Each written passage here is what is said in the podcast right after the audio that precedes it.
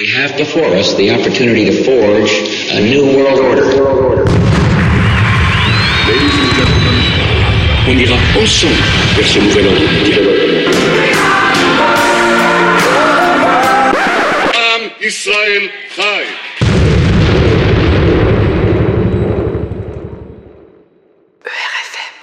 Bonjour à toutes et à tous et bienvenue à cette sixième édition euh, de notre émission Chronique de la paix universelle. Une émission euh, dirigée par Geroyd Ockelman. Bonjour Geroyd. Bonjour, Youssef. Euh, et moi-même, Youssef Indy. Alors aujourd'hui, on a un programme encore une fois assez chargé.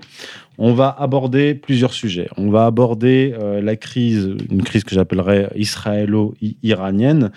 Euh, on va partir de l'Iran, puis on fera un, focus sur la, position délicate sur le plan géostratégique d'Israël en, ce moment, dans la continuité de notre précédente émission. On, on se penchera sur les derniers développements et, et les enjeux actuels et futurs. On parlera aussi de la, conférence iranienne qui a eu lieu à Mashhad euh, le- du 10 au 18 mai 2018, à laquelle tu as participé. Euh, tu vas nous parler des débats que tu as eus là-bas, notamment avec Alexandre Douguin sur la multipolarité et le noachisme. Et on terminera sur la Corée du Nord avec les accords Trump-Kim. We have before us the opportunity to forge for ourselves and for future generations a new world order. Commençons donc sans attendre avec l'Iran. Alors je vais, partir euh, des manifestations qui ont eu lieu en Iran à partir de, de décembre 2017 et qui se sont poursuivies en- au premier trimestre euh, 2018. Puis euh, je remonterai le, cours de l'histoire euh, et euh, je, retracerai pour vous euh, l'histoire de- des relations entre l'Iran et Israël, son évolution et les perspectives à venir. Alors, à partir de décembre 2017 en Iran, euh, des manifestations se, sont déclenchées contre l'inflation et le chômage, qui résultent, il faut le souligner, des sanctions économiques, mais aussi de la politique libérale du gouvernement Rouhani, laquelle est critiquée par le guide suprême, la- l'ayatollah euh, Khamenei. Les manifestations avaient touché euh, dans un premier temps la région du Khorasan, puis se sont étendues au nord et à l'ouest du pays. Et en 2009 déjà, l'Iran avait été touché par une tentative de révolution colorée durant les élections présidentielles pour empêcher la réélection de Mahmoud Ahmadinejad face à l'agent des États-Unis Mir Hossein Mousavi. Mais pour l'édition 2017-2018 de la révolution colorée, les Américains ne cachent pas leur soutien aux manifestants, du moins sur le plan euh, verbal. Je parle du point de vue de Donald Trump. On, va voir ce qu'il en est euh, en, réalité. Euh, le président Donald Trump avait écrit dans un tweet du 1er janvier 2018, je cite, le grand peuple iranien est opposé, est oppressé depuis de nombreuses années. Ils ont faim de nourriture et de liberté. En plus des droits de l'homme, la santé de l'Iran a été confisquée. C'est le moment du changement. Puis le 3 janvier, il a promis aux manifestants iraniens dans un tweet, je cite, Vous aurez un grand soutien de la part des États-Unis le moment venu. Fin de citation. Donald Trump a eu au moins euh, le, mérite de jouer carte sur table et de révéler publiquement les, des plans censés rester secrets. À croire qu'il fait du, euh, fait du, sabotage. Là, on est dans euh, une confrontation entre la Maison Blanche et, le Deep State, l'État profond. Le guide suprême de la révolution islamique d'Iran, l'ayatollah Khamenei, a déclaré quant à lui que les manifestations sont soutenues par les ennemis de l'Iran et leurs ressources, armes politiques et appareils sécuritaires proviennent donc des, ennemis de l'Iran. Le premier ministre israélien, là, ça- là ça devient intéressant, ça, ça va me permettre de, de, de faire le, le lien avec la suite de mon propos. Euh, Lorsque donc, il a déclaré dans une vidéo publiée sur Twitter, Benjamin Netanyahou, lorsque ce régime, ou le gouvernement iranien, tombera enfin, et un jour il tombera, les Iraniens et les Israéliens seront à nouveau de grands amis. Alors, lorsque Netanyahou euh, dit que les Iraniens et les Israéliens pourront redevenir amis, il fait référence à l'époque précédant la révolution de l'imam Khomeini.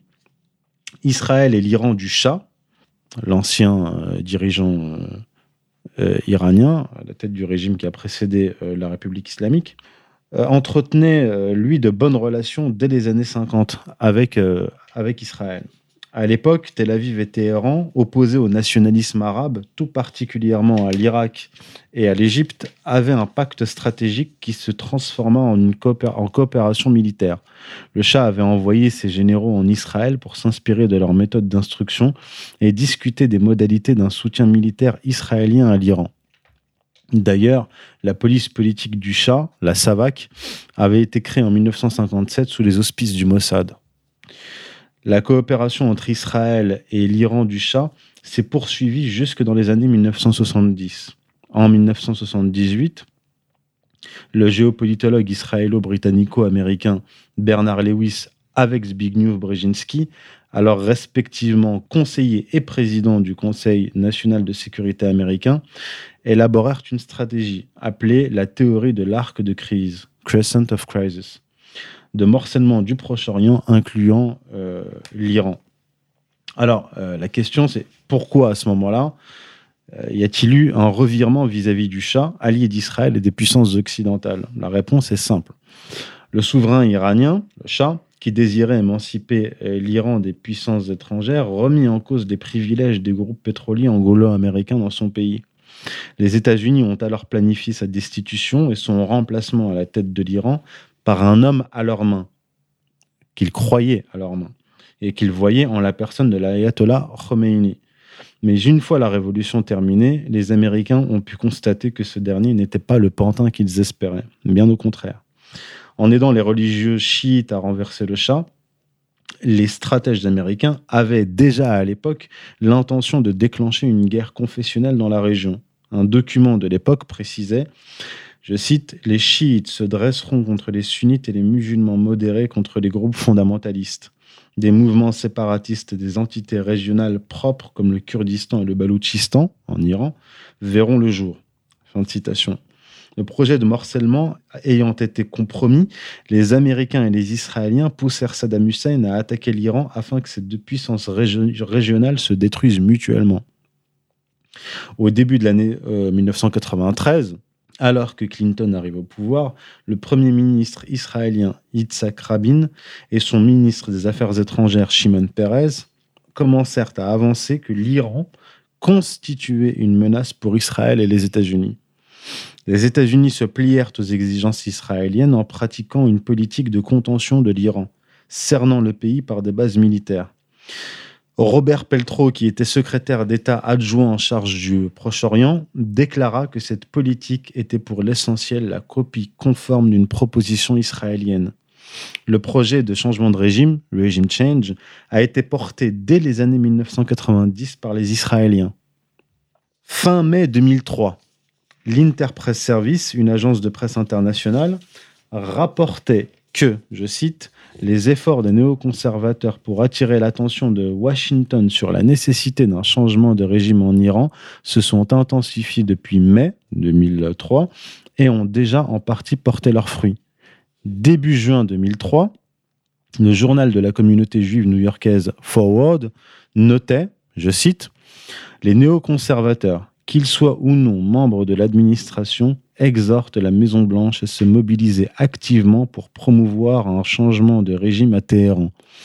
Au cours des dernières semaines, l'éventualité d'actions clandestines a été de plus en plus fréquemment évoquée. Fin de citation. Le 19 mai 2003, le sénateur Sam Brownback annonça qu'il allait présenter un projet de loi visant à financer les groupes d'opposition et promouvoir la démocratie en Iran. Ce projet appelé Iran Democracy Act était fortement soutenu, par le lobby pro-israélien AIPAC ainsi que l'institution juive JINSA, Institut juif pour la sécurité nationale. La Coalition for Democracy in Iran est alors créée par Maurice Amitay, un juif américain membre de l'AIPAC et de JINSA. Le projet de loi fut présenté par le démocrate californien pro-israélien Brad Sherman à la Chambre des représentants. Fin juillet 2003, le projet fut adopté par les deux chambres. Tout ceci six ans avant la tentative de révolution verte de 2009 en Iran. Celle-ci a certes échoué, mais les ennemis de l'Iran n'ont pas abandonné le projet. La lettre d'information Fait et documents rapportait en juillet 2017 que les faucons de Washington s'activaient pour organiser à nouveau à nouveau un printemps iranien pour renverser la République islamique d'Iran. Subversion politique contenue dans un mémorandum de sept pages transmis au Conseil de sécurité nationale par la Foundation for Defense of Democracies, FDD, un groupe de pression néoconservateur dirigé par Mark Dubovitz. Après quelques recherches que j'ai fait effectuer sur ce Mark Dubovitz, j'ai découvert qu'il a fait une partie de ses études en Israël. Fait et documents rapportent en outre que la FDD dispose de liens étroits avec de nombreux fonctionnaires clés dans l'administration Trump et qu'elle établit les leviers d'organisation de troubles populaires dans le but d'établir, je cite, un gouvernement tolérant qui respecte les normes mondiales. Le rapport recommande à Donald Trump de s'inspirer de l'action de Donald Reagan en Pologne dans les années 80 en utilisant les syndicats, des organisations d'étudiants et le clergé dissident. Dans l'entourage de Trump, Rex Tillerson, secrétaire d'État jusqu'au 31 mars 2018, avait évoqué une transition pacifique.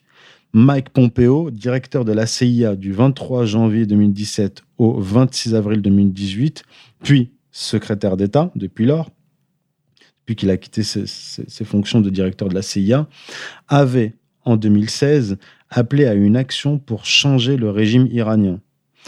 Ezra Cohen-Vatnik, directeur du renseignement au Conseil de sécurité nationale, s'est dit favorable à cette opération coordonnée depuis l'été 2017 par Michael D'Andrea, vétéran de la CIA passé par l'Afrique et le monde arabe, qui a été nommé le 2 juin 2017 à la tête de l'Agency's Iron Mission Center nouvellement créé. Alors, maintenant, penchons-nous sur le déroulement de ces manifestations en Iran qui en disent long sur ces euh, manœuvres euh, de déstabilisation de l'Iran. Les manifestations qui se déroulaient en Iran ont débuté avec des slogans contre le chômage et l'inflation. Puis, soudainement, dans la foule, émergèrent des slogans tourné à la fois contre le président Rouhani et le guide suprême, Ali Khamenei, scandant, entre, donc scandant mort au dictateur, mais aussi, et c'est plus curieux encore, contre le rôle que joue l'Iran dans le conflit régional.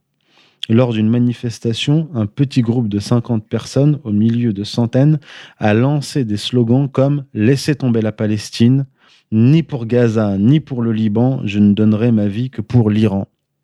La stratégie américaine pour faire tomber la République islamique d'Iran est donc de combiner un affaiblissement du gouvernement par des sanctions économiques massives et miner le pays de l'intérieur en utilisant des groupes d'activistes iraniens pro-démocratie comme le Conseil national de la résistance de l'Iran ou des mouvements ethniques séparatistes comme le proposait Bernard Lewis en 1978. On ira ensemble vers ce nouvel ordre mondial. Et personne, je dis bien, personne ne pourra s'y opposer. Il y a des documents euh, déclassifiés qui montrent que l'administration Ford euh, réfléchissait sur euh, l'avenir du chat. il est tout à fait clair que le chat posait problème à la fin parce que comme chaque dictateur soutenu par les Américains, il développait son pays. Euh, malgré les, une répression féroce énorme, euh, je pense que une, une personne sur euh, chaque famille a, été touchée par soit la torture, la répression énorme. Mais malgré tout cela, le pays s'est développé. Le, le, journal Economist dans les années, je pense que c'était 1972, avait une, une page, le premier page du journal euh, avait le titre euh, L'Iran, le prochain Japon. Parce que le pays avait un grand prolétariat, c'était en train de s'industrialiser, et les Occidentaux ont, saboté le développement du pays en euh, pensant que si on fait tomber le chat, il pourrait avoir un régime euh, pas capable de gouverner le pays. Et puis, ils ont envoyé euh, Saddam Hussein. Il était euh, mandaté par les, États-Unis et aussi il était bien évidemment menacé par une révolution chiite. Donc, et, ce modèle a été cité récemment par le directeur de Stratfor, M. Friedman. Il a dit c'est le modèle du 21e siècle. Les, les guerres entre l'Iran et l'Irak, c'est le modèle de la politique américaine de ce siècle. Et il a parlé de ça dans le contexte de l'Europe, hein, d'une éventuelle euh, guerre entre la Pologne et le, Turquie. Euh, ça veut dire, euh, la coalition de, l'Europe de l'Est qui résiste à l'immigration et c'est-à-dire la Pologne et les pays de voisinage, Lituanie, etc., qui, qui, sont en train d'être vraiment militarisés par les États-Unis et Hongrie, bien évidemment, et euh, le, le, le, Turquie de, Erdogan.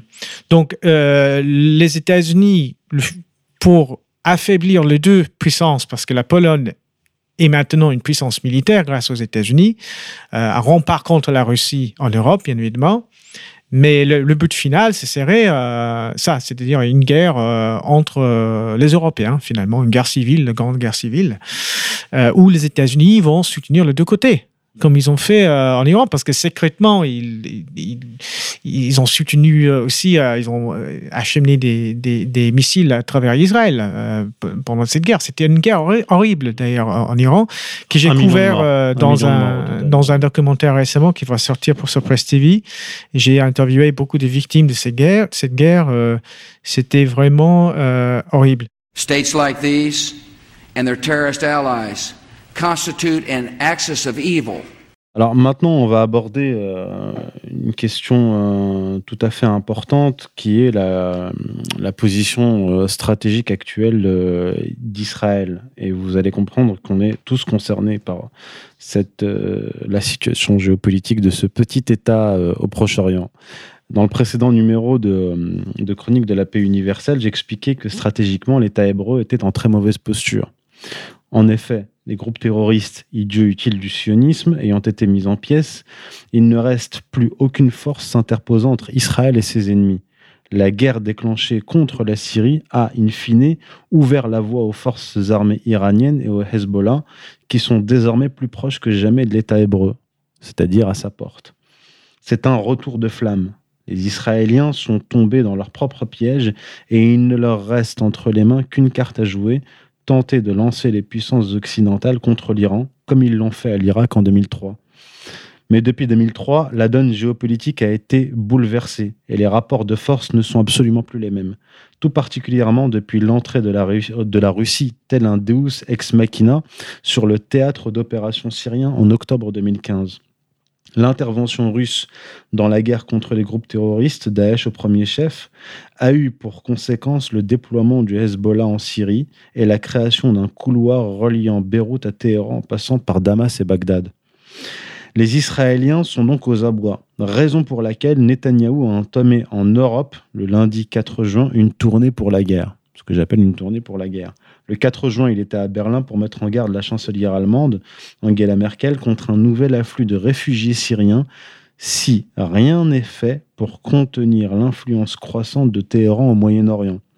L'objet des craintes actuelles des Israéliens est la présence des forces iraniennes en Syrie.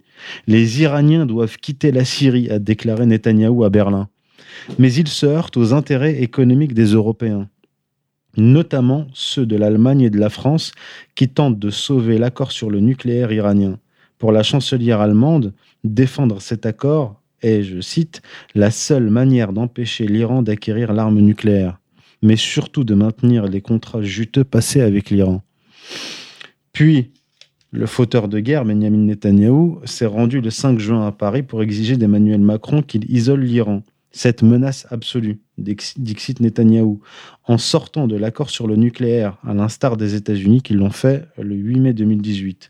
Il ne faut plus négocier avec Téhéran, ordonne au continent européen euh, Benjamin Netanyahou. Mais Emmanuel Macron est sur la même ligne qu'Angela Merkel. Les intérêts économiques passent, pour l'instant, avant ceux d'Israël. Netanyahou a déclaré à Paris je cite, À mes yeux, la plus grande menace pour le monde aujourd'hui, ce sont les armes nucléaires aux mains d'un régime islamiste radical comme l'Iran, et a appelé à exercer le maximum de pression sur l'Iran pour s'assurer que son programme nucléaire ne mène nulle part. Mais Macron a réitéré sa conviction profonde dans la nécessité de préserver cet accord pour, je cite, contrôler l'activité nucléaire de la région reçu par la chef du gouvernement britannique après son passage à, Berlin et à Paris. Donc euh, Netanyahou, reçu par Theresa May, euh, a encore été déçu. Alors Theresa May a estimé euh, que la Grande-Bretagne et comme la France et l'Allemagne, doit maintenir cet accord qui est pour elle la meilleure façon d'empêcher l'Iran de se doter d'une arme nucléaire. C'est la même, euh, la même rhétorique qu'Angela Merkel. Donc une tournée euh, européenne qui démarre donc euh, très mal pour Netanyahou. À quoi s'ajoute la déclaration de Jens Stoltenberg, secrétaire général de l'organisation du traité de l'Atlantique Nord, l'OTAN, euh, celui-ci euh, avertissait le 2 juin dernier que l'OTAN n'apporterait aucun appui défensif à Israël au cas où celui-ci serait l'objet d'une attaque de la part de l'Iran. Ce qui est, quand même euh, une déclaration fracassante. Car, explique Stoltenberg, les garanties sécuritaires de l'OTAN ne s'appliquent pas à Israël, puisque l'État hébreu n'est pas membre de l'organisation il en est partenaire. Le traité de l'OTAN exige que l'Alliance défende par des moyens politiques et militaires ses États membres, aujourd'hui au nombre de 29, mais pas les nations partenaires. Il s'agit de facto d'une nouvelle couleuvre que les États-Unis de Donald Trump font avaler aux Israéliens, car l'OTAN n'est en rien une organisation autonome. Elle est le bras armé de l'Amérique. Donc ils ne font que transmettre les ordres euh, des États-Unis. Le message transmis par Donald Trump aux Israéliens est clair. Si vous vous lancez dans une guerre contre l'Iran, vous serez seul. Et ce n'est pas la première fois que Trump lâche les Israéliens. Comme je l'ai rapporté lors de la dernière chronique, en août 2017, une, délégation israélienne, composée notamment du directeur du Mossad, Yossi Cohen, et du chef du renseignement militaire, Herzl Alevi, s'est rendue à Washington pour demander que l'accord de paix en Syrie inclut l'expulsion du Hezbollah et des troupes des gardiens de la révolution iranienne du pays. Les Américains avaient alors refusé. Et un des participants israéliens à la réunion rapporte, je le cite à nouveau, hein, Nous ne comprenons pas les objectifs de cette administration et pour dire la vérité, nous ne sommes pas sûrs que nos interlocuteurs américains savent ce qu'ils veulent ou ce que le président leur a demandé de faire. Le ressenti général est la confusion et le chaos. Et la dernière couleuvre en date qu'a fait avaler Donald Trump aux Israéliens euh, est celle du lundi 4 juin 2018, donc très récemment. Nous sommes aujourd'hui le, 17 juin. Le journal Times of Israel rapporte que malgré le transfert de l'ambassade américaine à Jérusalem, Donald Trump a signé, comme tous ses prédécesseurs depuis 1998, la dérogation présidentielle bloquant le transfert effectif, malgré le fait que l'ambassade a officiellement ouvert ses portes à Jérusalem le mois dernier mais la résidence officielle de l'ambassadeur n'a pas encore été transférée à Jérusalem. Un fonctionnaire de l'ambassade des États-Unis a expliqué mardi 5 juin 2018 au Times of Israel que, je cite, en plus d'exiger le déménagement de l'ambassade, la loi sur l'ambassade de Jérusalem exige également le transfert de la résidence du chef de mission. Tant que ce transfert n'est pas réalisé, la dérogation prévue par la loi reste nécessaire. L'article 3 de la loi sur l'ambassade de Jérusalem, qui énonce le changement de politique requis, stipule seulement que l'ambassade des États-Unis en Israël devait être établie à Jérusalem. Et l'article 8 précise que l'expression ambassade des États-Unis désigne les bureaux de la mission diplomatique des États-Unis et la résidence du chef de mission des États-Unis. Dans le mémorandum qu'a signé Donald Trump, il a déterminé qu'il est, donc je cite Donald Trump, qu'il est nécessaire, afin de protéger les, les intérêts des États-Unis en matière de sécurité nationale, de suspendre pendant six mois la pleine application de la loi. Par conséquent, la perte de vitesse du sionisme international et de l'État d'Israël se confirme. Le, désengagement des États-Unis, le refroidissement des relations russo-israéliennes et le refus des Européens de remettre en cause l'accord sur le nucléaire iranien mettent les dirigeants de l'État hébreu en très mauvaise posture et en état de fébrilité. Et il faut se méfier de l'animal blessé. Les revers que les Israéliens essuient sur le plan diplomatique comme sur le terrain militaire mettent un coup d'arrêt à l'expansionnisme de l'État hébreu. Mais ce n'est pas la première fois que le projet depuis le Moyen Âge, comme j'ai expliqué dans mon premier ouvrage, Occident Islam tome 1, subit des coups d'arrêt. Il faut garder à l'esprit que les verrous qui empêchaient au XXe siècle la création du foyer national juif dans le début des années 1920, puis la création de l'État d'Israël en 1948, ont sauté à la suite de la Première et de la Seconde Guerre mondiale. Ce qui nous amène à l'inévitable question de false flag. Oui, bien sûr. les dangers actuels. À ce sujet, ils sont les maîtres de, de- de- des- des attentats de ce faux drapeau. Je vais y venir justement. Oui, c'est- et- et ça commence avec Opera- Opera- Operation Susanna, euh, etc., etc., le, le Fairlaven. euh, euh, Il, il est- il est bon de, faire ces, ces rappels parce que je, je pense qu'on est dans une situation extrêmement dangereuse euh, où, comme je l'ai déjà expliqué, il ne reste plus beaucoup de solutions à l'État d'Israël pour faire sauter ces verrous. Comme dans le passé, euh, il ne lui reste plus que l'attaque sous faux drapeau. Et comme le chic euh, Imam, Imam Hussein dit euh, souvent, euh, les sionistes ont des euh, doctorats en déception. Euh, ouais, ouais, PhD in Deception. Oui. On salue le Cheikh Ibn Hussein au passage. Alors, quelques rappels hi- historiques. Revenons par exemple, euh, je vais remonter aux années 1940, lorsque les Anglais, après que les Anglais, à l'issue de la Première Guerre mondiale, aient créé le foyer national juif au, au profit des sionistes, l'Irgun, organisation terroriste du foyer national juif, mena dans les années 1940 des actions violentes contre l'Empire britannique finissant pour le chasser de Palestine, notamment avec l'attentat à la bombe ayant frappé les bureaux du mandataire britannique dans l'hôtel King David le 22 juillet 1946. Les terroristes de l'Irgun s'étaient alors habillés pour l'occasion en arabe pour faire porter le chapeau aux Palestiniens. En 1954, des agents israéliens tentaient de faire sauter plusieurs cibles de leur allié américain en Égypte dans le but de pousser ce dernier contre les Égyptiens. En, 1900, euh, 1967, les Américains ont évité de se mêler de la guerre de six jours du fait de la menace de l'Union soviétique alliée de la Syrie et de l'Égypte.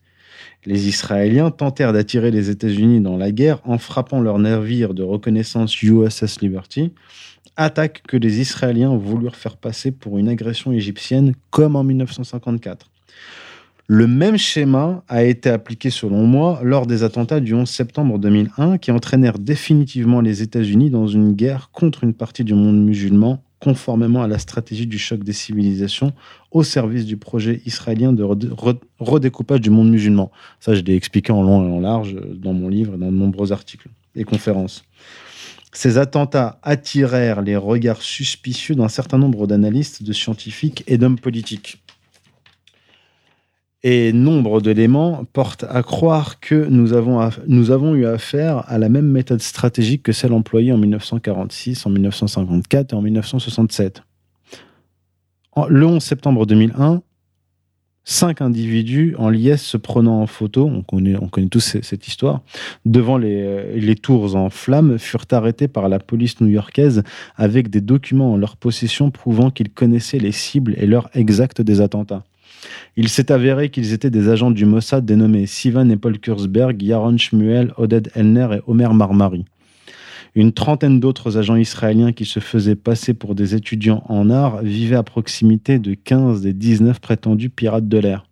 Un article du New York Times du 18 février 2009 révélait qu'Ali Al-Jarrah, cousin d'un pirate du vol UA-93 Ziad Al-Jarrah, avait été pendant 25 ans un espion pour le Mossad infiltré dans la résistance palestinienne et dans le Hezbollah depuis 1983.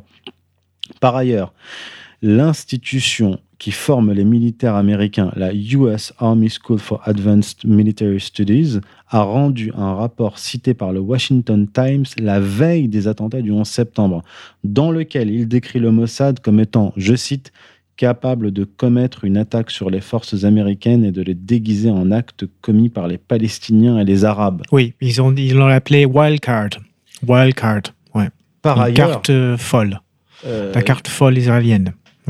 Par ailleurs, des journalistes du journal Le Monde ont révélé en février 2015 qu'un agent du Mossad résident au Panama, Shimon Yalin Yelinik, a avoué avoir aidé financièrement les terroristes du 11 septembre.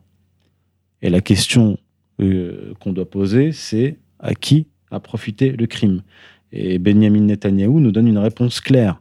Le journal israélien Maariv a rapporté le 17 avril 2008 les propos de Netanyahou qui a déclaré que les attentats du 11 septembre avaient été bénéfiques à Israël. Ce à quoi il a ajouté Nous profitons d'une chose, ce sont les attentats contre les tours jumelles, le Pentagone et l'attaque américaine contre l'Irak. Ces événements ont fait basculer l'opinion publique américaine en notre faveur.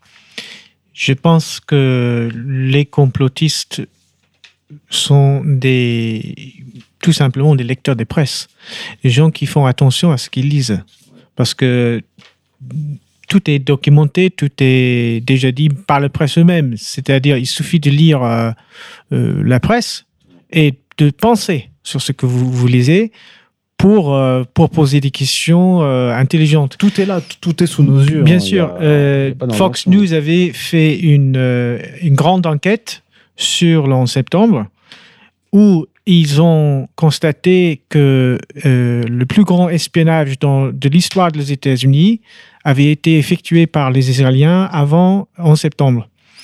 Et euh, ces reportages, je, pense qu'il y a deux, trois, deux ou trois euh, pièces, deux, trois émissions. hein. C'était une excellente enquête où ils ont dit effectivement il y a des questions à se poser sur le comportement des Israéliens aux États-Unis concernant 11 septembre.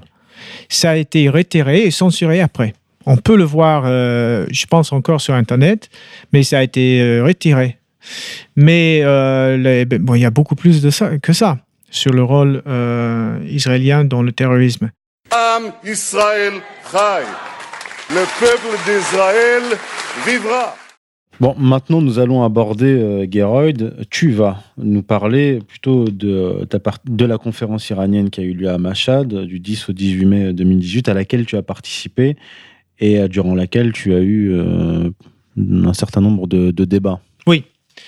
Euh, C'était la sixième conférence de Nouvel Horizon. C'est une conférence organisée par euh, une, euh, ONG euh, iranien euh, qui regroupe euh, des penseurs, euh, des écrivains de tout, le monde pour, euh, pour discuter l'avenir euh, l'avenir euh, des relations internationales.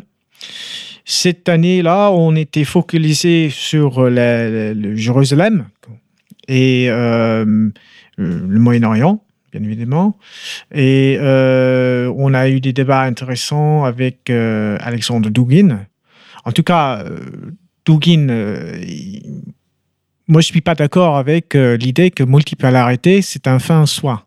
C'est-à-dire, euh, je considère que nous vivons dans un monde déjà assez multipolaire. On, on, arrive et ça ne ça va pas résoudre le problème essentiel de ce monde, qui est domination. Moi et l'intellectuel américain Michael Jones, nous avons insisté sur l'importance de l'influence euh, aux États-Unis sur la politique américaine, sur euh, la politique, mais aussi sur la culture. Et une question de culture énorme et qui est extrêmement importante. Parce que dans la conférence, euh, les Iraniens nous ont montré une vidéo de Benjamin Netanyahu parlant avec le Congrès. Il a dit au Congrès américain, il suffit d'utiliser nos chaînes de télévision aux États-Unis, de bombarder l'Iran avec les chaînes de télévision, avec euh, le pornographie, avec euh, Beverly Hills, avec tout ce que nous avons aux États-Unis, pour corrompre euh, le pays de l'intérieur. Il a dit tout ouvertement, nous allons corrompre euh, l'Iran de l'intérieur avec le média et le entertainment industry aux États-Unis. Le média aux États-Unis est contrôlé par les c'est les Juifs eux-mêmes qui le disent. J'ai lu un article récemment de M. Dersh- Dershowitz, qui est le, juif peut-être le plus connu aux États-Unis, Alan Dershowitz, où il a dit lui-même, euh, oui, nous contrôlons les médias et c'est une bonne chose, il a dit. Peut-être pour eux, mais nous avons un problème avec ça. Euh, Alors, tu, disais que lors du débat avec euh, Alexandre Douguin, tu disais, tu as avancé que le problème euh, majeur du monde, ce n'est pas seulement l'unipolarité, la volonté euh, impérialiste américaine, mais c'est surtout euh, le sionisme international. bien sûr. ça ton propos. Dans le- l'article que j'ai écrit pour la conférence, s'intitulait Un monde qui s'appelle Israël. Et c'était sur les lois noachides et le noachisme. Donc, la tentative de créer une religion mondiale sous une gouvernance mondiale, un gouvernement mondial, euh, basé sur euh, ce qu'on appelle les sept euh, lois de, de Noah, qui sont tirées des Talmud. Ça, c'est en train d'être vraiment poussé au très haut niveau des aux Nations Unies. En 2016, il y a eu une conférence des Nations Unies. Les rabbins, il y avait aussi des rabbins russes, des Lubavitch, euh, qui ont convoqué, qui ont fait une conférence aux Nations Unies où ils ont déclaré que euh, il faudrait avoir une journée internationale d'éthique basée sur le droit noachide. Et là, il y avait des ambassadeurs euh, de Maroc, il y avait des ambassadeurs euh, du Vietnam, de, de pays, euh, de beaucoup de pays. Sur cette conférence, c'était une euh, conférence in- internationale des Nations Unies. Y avait-il des un ambassadeur euh, iranien? Non? Non. Non. Bien sûr que pas. Et non, bien, bien sûr que pas. J'ai entendu un, un- un rabbin récemment euh, parler de ça comme ça va être imposé en Iran, hein, bien évidemment. Mais euh, le- si, si tu demandes à quelqu'un euh, sur le droit noéchide, même dans les conférences quand je suis arrivé, j'ai parlé des Iraniens, vous avez entendu une loi noéchide Ils ont dit non, c'est quoi? Personne ne sait. Moi, moi, je ne savais pas. J'étais choqué quand j'ai vu que ça, ça s'est débattu, même maintenant, aux Nations Unies. C'est-à-dire que les rabbins travaillent beaucoup là-dessus. Ils ont créé des institutions internationales. C'est encore, euh, c'est pas euh, connu, bien évidemment, c'est petit, mais c'est le projet, c'est de parce que nous sommes en Europe dans une crise énorme de civilisation. Euh, le Vatican euh, est en train de s'effondrer, je dirais. hein. Il y avait un cardinal du Vatican dans le Bilderberg, euh, le, groupe Bilderberg, cette, semaine. On ne sait pas ce qu'il fait, mais c'est tout à fait ouvert que, le, franc-maçonnerie domine dans, dans, l'Église actuellement. Et les Juifs attendent la fin de l'Église. La fin de Rome, c'est le but. Hein. C'est tout à fait clair. Il suffit de lire euh, Bernard-Henri Lévy, euh, ce qu'il dit quand il parle de Rome. Qu'est-ce que cela veut dire pour, pour, pour les Juifs? La destruction euh, des dômes. La Les destructions des dômes. des dômes. Exactement. Donc, ces gens-là sont fous. Ils sont vraiment fous. Ils, ils attendent la fin du monde. Et Ils essaient de faire advenir la fin forme, du monde. c'est- c'est- Ce sont des, des fanatiques religieux. Mais personne n'en parle de ce fanatisme religieux. Il faut, il faut, il faut condamner toute, toute forme de fanatisme euh, qui, qui, qui mène à la guerre. Euh, donc, le noir néochites sont extrêmement importantes. Il faut, faudrait que les gens euh, les étudient. Il faut s'informer sur ça parce que si vous lisez les, les, ce, qui est, ce qui est dit dans le, dans le texte, on va pas avoir le droit de critiquer les juifs, c'est tout. Ça, c'est le but de ces lois. Tu, tu vas avoir des lois, euh, 12 lois, euh, 10 lois. Oh, excuse-moi. Euh, si vous lisez les, les, ce qu'ils proposent, il y aurait deux euh, lois. Il y aurait des, des, des lois pour les juifs et les lois pour les non-juifs. Euh, les commandements euh, du, de l'Ancien Testament, Les 613 mitzvot. oui, 613 pour les, pour, les, pour les juifs et cette loi pour euh, les, les goïs. Je vais pas rentrer dedans parce que c'est compliqué. Euh, mon article, euh, je pense, va sortir en, en version française très bientôt. Euh, mais euh, ça, vous montre le, degré de- d'organisation et de fanatisme de ces gens-là. Et que, une fois encore, ce que j'ai insisté sur les conférences, et Youssef, tu m'as beaucoup influencé sur cette question, c'est que le projet sioniste est basé sur le judaïsme euh, messianique politique. Et on ne peut pas parler correctement, logiquement même, du problème du Moyen-Orient sans aborder le problème d'eschatologie juive. Et euh, là, le gens, il y avait des gens qui ne voulaient pas parler de ça. Il y avait Miko Peled, qui est un, qui est euh, un Israélien, qui se convertit euh, en, en ce que j'appelle la palestinophilie. Et maintenant, il est pro-palestinien, etc. Mais dès que j'ai abordé les questions de l'influence du judaïsme, il m'a appelé raciste, etc. Donc il a quitté les salles, euh, il m'a pas laissé parler. hein. Donc, en, en euh, Iran. un- ah, mais c'est quelqu'un qui, qui, qui s'engage, mais qui s'engage que pour euh, ce qu'on appelle la cause palestinienne. Mais c'est quoi la cause palestinienne? Qu'est-ce qui a causé, qu'est-ce qui a créé la cause palestinienne? C'était ce qu'on appelait au 19e siècle la question juive, le nationalisme juif, la question d'assimilation juive. À l'époque, c'était euh, la question juive, c'était ce qu'on a appelé. Maintenant, c'est la question palestinienne. Mais la question palestinienne a été causée par la question juive. Donc, si on focalise tout le temps, si on parle des pauvres Palestiniens, les pauvres Palestiniens qui, qui sont massacrés, etc., oui, c'est vrai, mais il faut parler aussi de, de- c'est quoi la cause du problème? Il, faut, il faut traiter le mal à, à sa racine. Et, Bien évidemment. et la- la- la- euh, comment dire l'antisionisme de gauche, euh, moi c'est un problème que j'ai que j'ai rencontré parce que ces gens-là ne, ne veulent absolument pas débattre. Euh, À partir du moment où on parle des origines véritables du sionisme et, et de sa finalité, Oui. euh, ils s'écartent puisqu'ils ne veulent pas traiter le problème à, à la racine.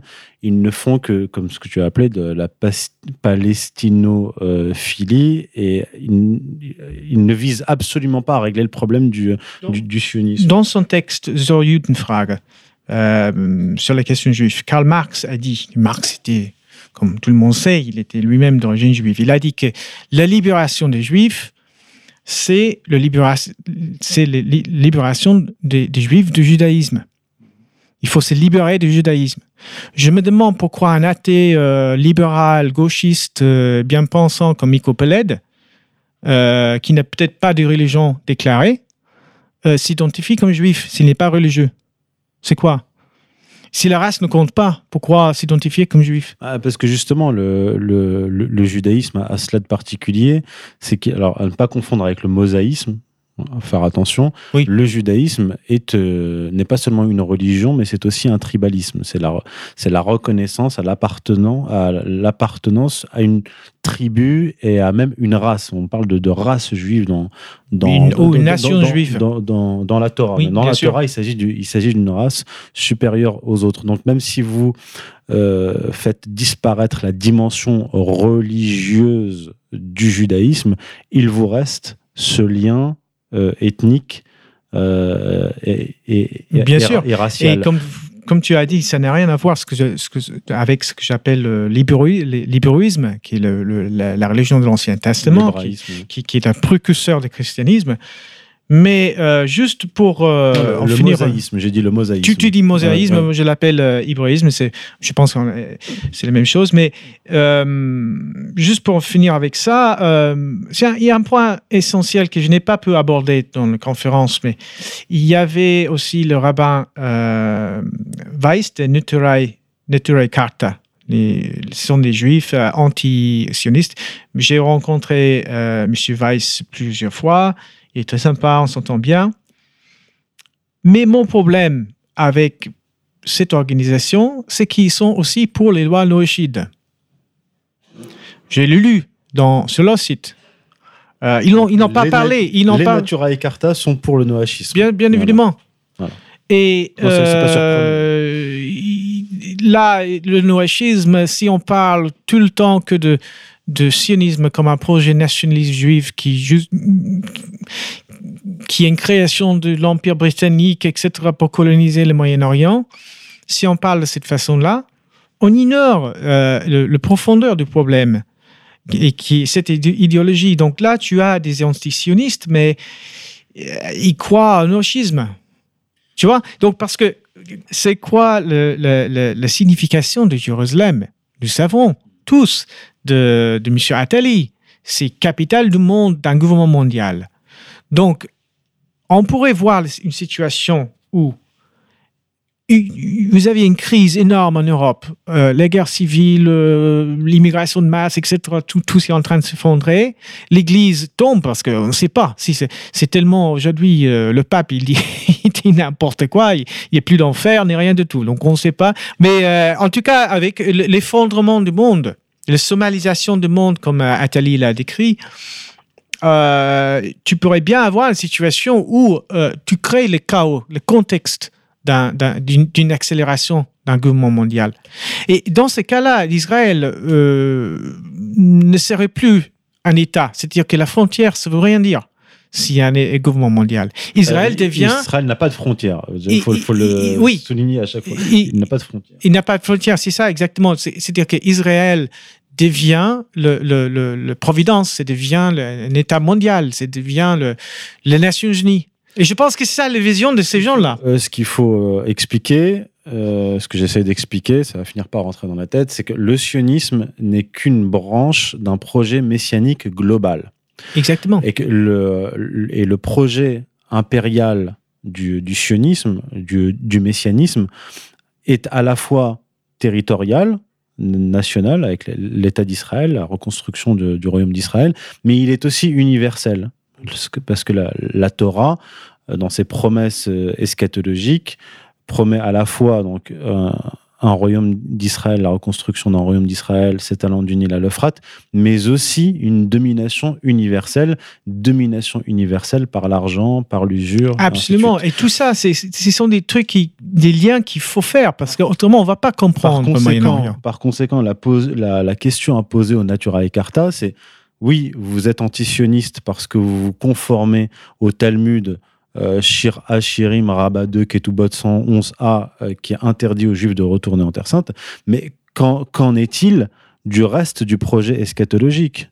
Est-ce que vous, est la question posée, c'est est-ce que vous croyez, comme il est annoncé dans la Torah et dans le Talmud, qu'un Messie va, euh, le Mashiach va venir et qu'il va vous apporter sur un plateau la domination du monde avec la réduction à l'esclavage euh, des, des peuples et des, et des nations, des, des. C'est ça la question à leur poser. Parce que C'est ça les questions. ça, ouais. ça ne se résume pas à de l'antisionisme. Comme je le dis, je le répète, le, le projet sioniste n'est qu'une des branches d'un projet messianique global et universel. Et très peu de gens comprennent ça parce que le problème dans beaucoup d'activisme, c'est que et moi, j'en faisais partie euh, quand je n'avais pas vraiment lu les textes religieux. J'ai, pas avant de lire ton livre même, je n'étais pas clair sur cette question parce qu'on on dit tout le temps euh, antisionisme ne c'est pas antisémitisme. Moi, j'ai dit dans un article, j'ai argumenté d'une façon assez polémique. J'ai dit que non, c'est le contraire. Même si on peut imaginer, rêver d'un- d'un d'un- d'un Jérusalem euh, devenant capitale de la planète euh, et qui sera un jour unifié autour d'un gouvernement mondial. C'est un joli lieu pour un gouvernement mondial. Très bien, maintenant, Geroyd, tu vas aussi nous parler de la Corée du Nord et du fameux accord Trump-Kim. Euh, bon, premièrement, pour les gens qui connaissent très peu cette histoire, je vais pas tout, j'ai pas le temps de tout raconter, mais l'essentiel c'est que les États-Unis euh, ont envahi le pays euh, pendant le deuxième Guerre mondiale. Ils ont occupé le sud du pays. Ils ont installé une dictature militaire. Euh, ils ont tué énormément de gens dans le sud du pays, énormément de massacres, énormément de fossés de morts. Le Corée du Sud euh, et le Corée du Nord n'ont pas pu s'unifier pendant tous ces temps-là parce que les États-Unis refusaient de, de, de, de- se retirer du pays.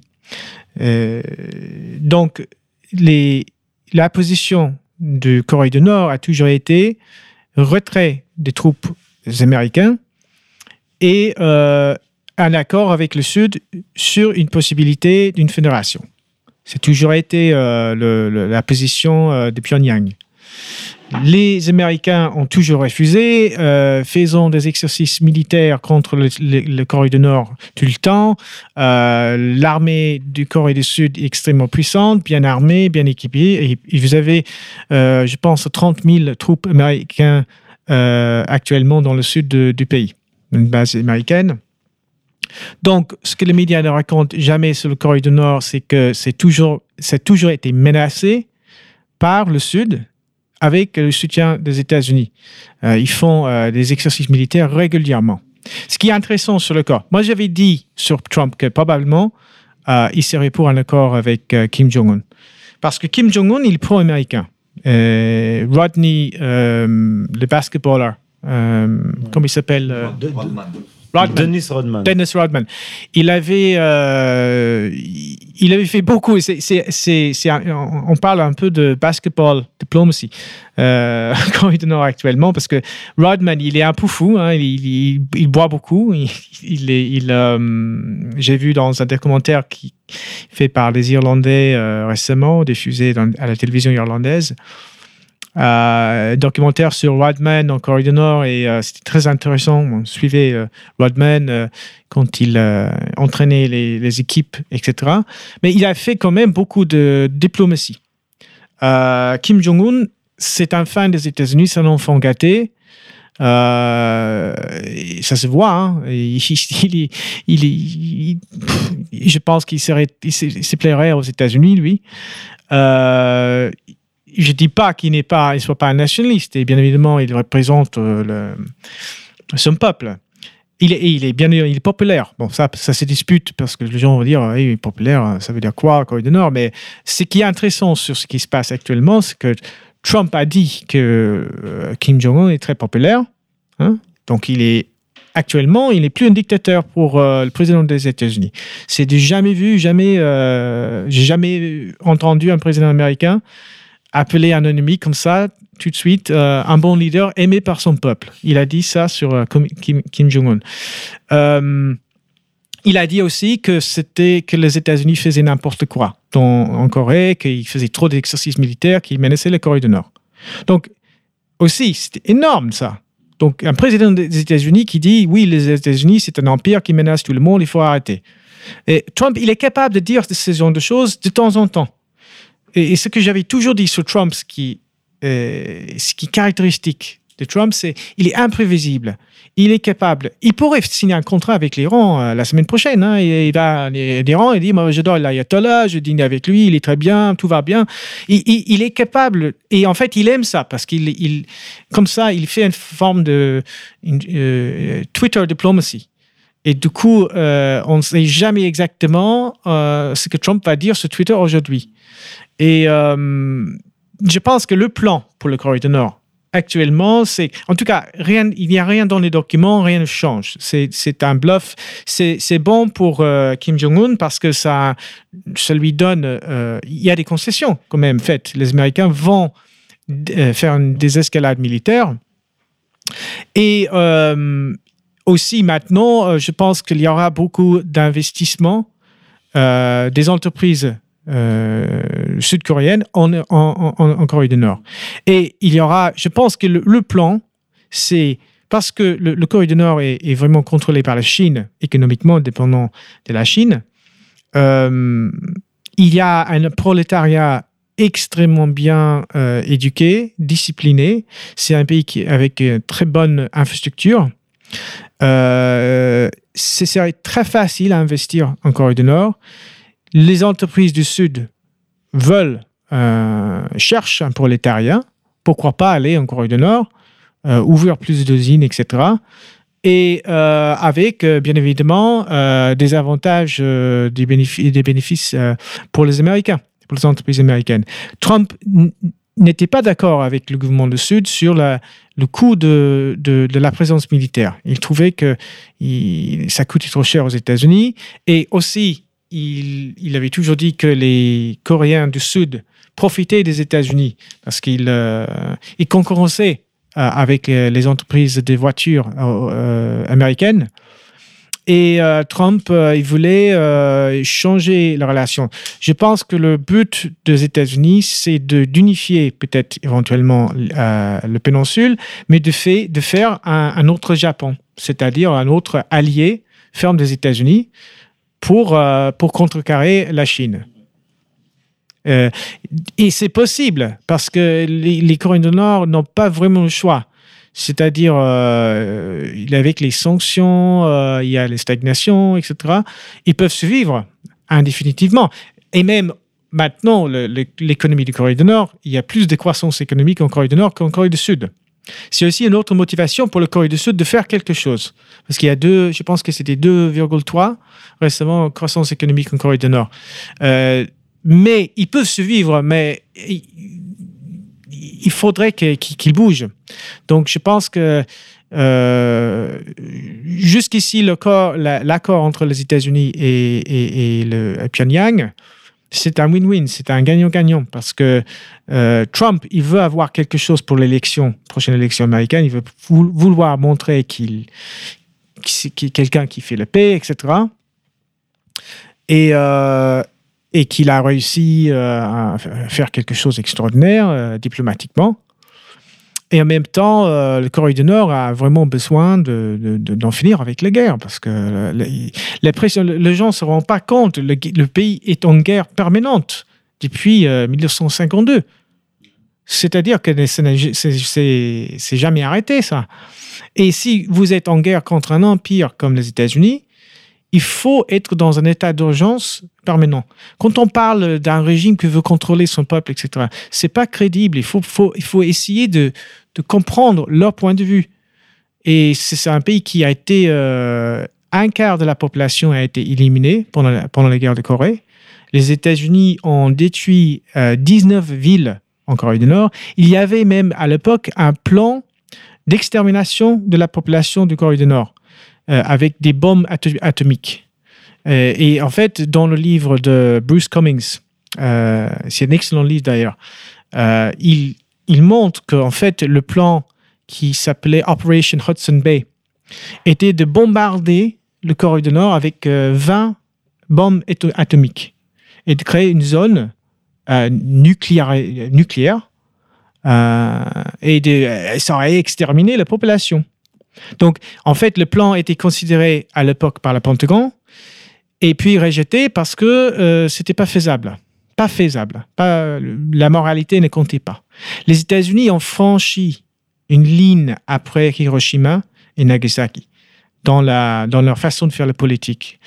Euh, donc, euh, il faut comprendre que pour le peuple de Corée du Nord, ils vivaient dans les caves, il y avait beaucoup de famine à cause de cette guerre. Ce n'est pas eux qui ont fait la guerre, et euh, ce n'est pas eux qui ont envahi notre pays, c'est les, États-Unis. Les médias ne racontent jamais ce point de vue. On ne raconte jamais. Euh, donc, bien évidemment, c'est euh, une dynastie, mais quand vous regardez tous les pays qui, qui mènent ou qui sont menacés par les États-Unis, ce qui compte le plus, surtout dans la société traditionnelle, c'est un clan, c'est un leader, c'est un chef. On voit ça en Syrie avec Assad. Assad est populaire, pourquoi? Parce que c'est un fils d'un bon leader et, les gens avaient confiance en lui. Et bien évidemment, euh, dans son fils, on a vu la même chose en Cuba avec euh, les Castro. Les Castro avaient eu la confiance du peuple parce qu'ils sont forts, etc. Quand tu fais tes preuves, après, euh, les gens veulent la même famille. C'est aussi le, on n'est pas on n'a pas vraiment réussi à finir avec la monarchie. C'est la réalité dans ce sens-là. Donc, je pense qu'il faut tenir compte de ce fait que ce n'est pas forcément un, Kim Jong-un qui, dirige. Il y a des gens qui, l'ont mis en, place parce que c'est le point stabilisateur du système. Et les généraux euh, du gouvernement, du régime, etc., l'ont voulu, à mon avis. Donc, c'est pas si simple que ça. Je pense que lui, il veut plutôt une forme d'américanisation, petit à petit. Parce qu'il il, c'est un, grand fan, c'est un américanophile, hein, lui. Hein. C'est un, homme de sa génération. Ah, en tout cas, c'est euh, c'est intéressant. On va suivre ça sur, sur la durée, voir sur quoi vont d'abord le contenu de ces accords, sur quoi ils vont déboucher, et si effectivement on va, on va aboutir à une politique de, détente et de normalisation euh, des rapports entre la Corée du Nord, la Corée du Sud et surtout entre la Corée du Nord et, euh, et les États-Unis, et, et, observer et analyser par la suite la position de la Chine, mais aussi de la Russie par rapport à cette tentative de Trump de retourner en sa faveur euh, Kim Jong-un et plus largement la, Corée du Nord. Je pense que les le nationalisme aussi, c'est un point en commun entre les deux hommes, parce qu'ils sont deux nationalistes économiques. Et je pense que Trump, euh, quand il rencontre un nationaliste économique, il a un certain respect. Euh, c'est même si euh, bien évidemment il veut tout détruire et parce que les États-Unis dès qu'ils entrent dans un pays c'est eux qui gouvernent et en fait le danger le grand danger pour être clair et précis c'est c'est qu'ils répètent ce qu'ils ont fait en Libye avec Kadhafi Euh, on ne peut pas être ami des États-Unis. Les États-Unis n'ont que des intérêts. Il y a cette crainte-là. Déjà après la destruction de la, de la Libye, euh, Kim Jong-un en avait tiré les conclusions publiquement et avait dit euh, Kadhafi a payé le prix de, du renoncement à l'armement et à la militarisation poussée de, de, la Libye. Et ça, il a, il a très bien compris. C'est-à-dire que euh, Kim Jong-un n'accepte ces négociations que dans la mesure où il a un levier et le levier s'appelle l'arme nucléaire. C'est une protection, c'est un bouclier. Ce qu'il craint, euh, et il a raison de le craindre, c'est le baiser de la mort. C'est-à-dire que les États-Unis euh, et les sionistes plus largement ont détruit la Libye et ont assassiné Kadhafi juste après l'ouverture à, la Libye et une ouverture économique. Et je pense que Kim Jong-un euh, en, est tout à fait conscient, mais euh, il a des leviers, et des alliés que Kadhafi euh, n'avait pas ou, n'avait plus, à savoir la Chine et, la Russie. Et aussi, ils ne peuvent pas si facilement faire la guerre en Corée parce que le Corée du Sud euh, n'est pas pour la guerre. Euh, Ce n'est pas dans un intérêt de, de, euh, un, éclatement de la guerre. Aucune force en présence n'a intérêt à la guerre. Ni le Japon, ni la Corée du Sud, ni la Russie, ni la Chine.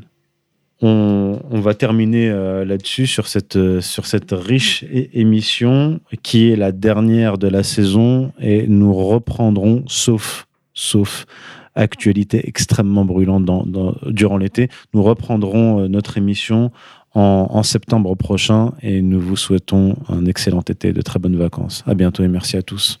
We have before us the opportunity to forge a new world order. On ira ensemble vers ce nouvel ordre mondial. Israël Chai.